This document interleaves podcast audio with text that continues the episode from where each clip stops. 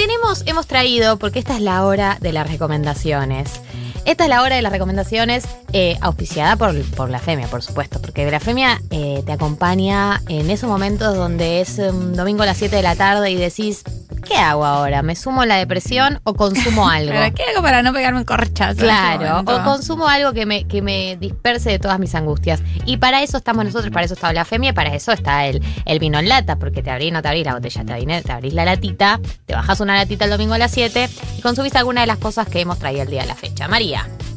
Bueno, eh, yo pensé mucho en esta recomendación porque dije voy a llevar algo canchero y algo novedoso y no, no, no puedo mentir, no les puedo mentir a ustedes, no me puedo mentir Nunca. a mí. Eh, llevo un mes recomendándole a cada persona que veo, incluidas Galia y Marto, por supuesto, y yo no soy una recomendadora como ocasional, yo hostigo a la gente hasta que, hasta que que, coopere con esto porque yo sé que les va a mejorar la vida.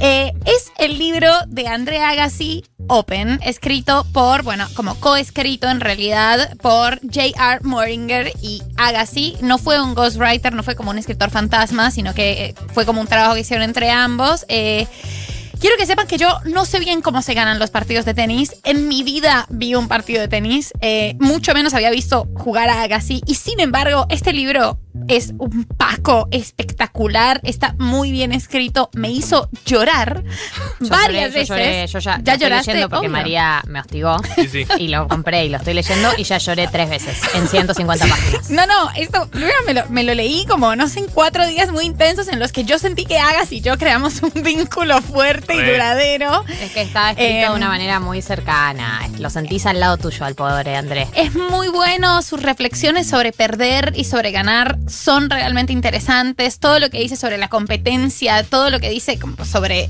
vivir eh, y, y realmente sobre la presión que se siente ser el mejor en algo, pero no gustarte eso de algo y no ser siempre el mejor y como todo el tiempo estar persiguiendo o estar en una marca.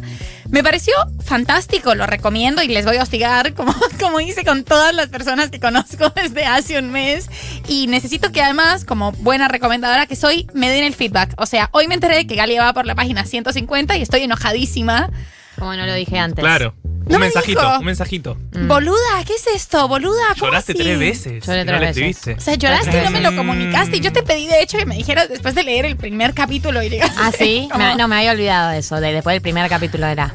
Se olvidó No. de vos, básicamente, no Y de sí, eso, de vos. bueno, no, no sean así. Eh, No, no estoy en un buen momento de mi vida. No me pidan mucho. Meseta Estoy, estoy perdida. Ayer tuve terapia por Zoom, chiquita. por primera vez después de mucho tiempo. Arranca la sesión y arranco y le digo, no, qué bueno que me organicé el año, estoy haciendo esto, estoy haciendo lo otro, taca, taca, taca. Y me dice, bueno, pero ¿cómo estás vos? ¿Cómo estás vos? Llanto. Vos. Y ahí me quebré. Para. No sé qué estoy haciendo de mi vida, no sé hacia dónde voy. Siempre que empezás terapia, con tengo todo resuelto, ¿sabes? Vengo a contarte Sí. que está todo bien en mi vida. No, vine solo porque tenía una sesión gratis y. Claro, es, es el peor. Te amamos, Gali. Gracias, te amamos Andrea Gassi, me ha acompañado mucho en este momento de, de- de- Y además me siento muy identificada porque yo soy muy mala perdedora, por eso no juego juegos en general. Como que me dicen, che, ¿jugamos un truco? No. Prefiero que no porque la voy a pasar mal, ya lo sé. Eh, y, Y él, él sufre mucho la la, la derrota, entonces me siento muy identificada también por Es eso. espectacular. Martín. Eh, quiero decir que le he comprado ese libro a mi cuñado, deportista de alto rendimiento, porque dije, pinta tan bien el mundo de alto rendimiento, de un deportista frustrado con ese mundo del tenis en este caso, que es increíble. No, esto también como pone de manifiesto eh, que les deportistas de alto rendimiento, eso no tiene nada que ver con la salud. O sea, es como se deshacen el cuerpo. Pero aparte, el maltrato a los tenistas en ese mundo específico es fuertísimo. A la familia. Bueno, no vamos a spoilear No, todo. sí. Lean, léanlo. Hablando de tenistas, Ay, ay, ay. sí, vengo con mi recomendación. Me la crucé en Twitter esta semana a Serena Williams. No sé si la conocen. Sí. tenista Sí. básicamente Pará. la más conocida del mundo. Es un- una referencia cultural casi. Bueno, ¿qué pasa? Yo vi su sala de trofeos. Hay un video circulando en Twitter que es ella mostrando su sala de trofeos. Y ese video es increíble, pero dije, pará, esto es un video de Twitter, tiene que haber algo más. Fui a YouTube y encontré esta cuenta que se llama Architectural Digest y muestra la casa de los famosos y los famosos contándole su propia casa a este youtuber, a esta No, es revista. una revista especializada. Sí, sí. Pero el video de que dura 10 minutos de Serena Williams mostrando su casa, lo ve de un monoambiente todo destruido, pero te parece increíble. Igual te pones feliz por ahí. ella. Te Para, como Welcome to my crib. Eso iba a decir. Chiques, quizás ustedes son muy jóvenes. No, no lo soy, porque acabo de hacer la referencia yo. Exactamente no.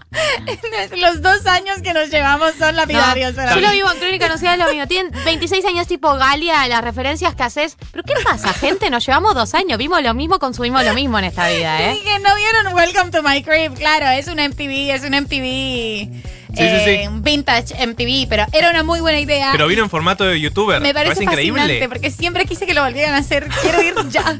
Así que bueno, Architectural Digest, entran en YouTube y ven, en este caso el de Serena, pero hay un montón de famosos mostrando sus bellas casas que nunca obtendremos. Salvo si ponen plata en 1990 coin, ¿no? Bueno, bueno, ese es otro tema. Yo ya recién me fijé la cotización y subió un poquito. ¿Sí? Ah, porque lo nombramos nosotros, debe ser. Pues yo lo tuiteé recién. Increíble. Yo voy a recomendar una serie que estoy viendo, que obviamente llego tarde, como a todo. Pero para mí hay, hay un placer en llegar tarde a las cosas. De hecho, hay un displacer, ¿existe esa palabra? En llegar a tiempo a las cosas. Eso no me genera placer. De hecho, pone, cuando fue la serie de María Marta García del Sunce, yo estaba como, no la quiero ver porque no puedo, me está taladrando Twitter. Y María me dijo, Galia, mírala, te va a hacer bien formar parte del movimiento, de la referencia cultural. La verdad que generó muchos stickers y mucha conversación de Twitter. Ella tenía razón, me alegró formar parte. Me acabo de enterar. Se la recomendé, no me dijo. ¿Cómo? O sea, ¿para qué recomiendo cosas? Vos me insististe para que la vea a un momento. Yo traje una serie que igual es de, principio de este, de, bueno, principio del 2020. Ok, un poquito más tarde llegué. que es Mrs. América, que es una serie que yo la encontré en Flow, así que entiendo que está accesible por ese lado.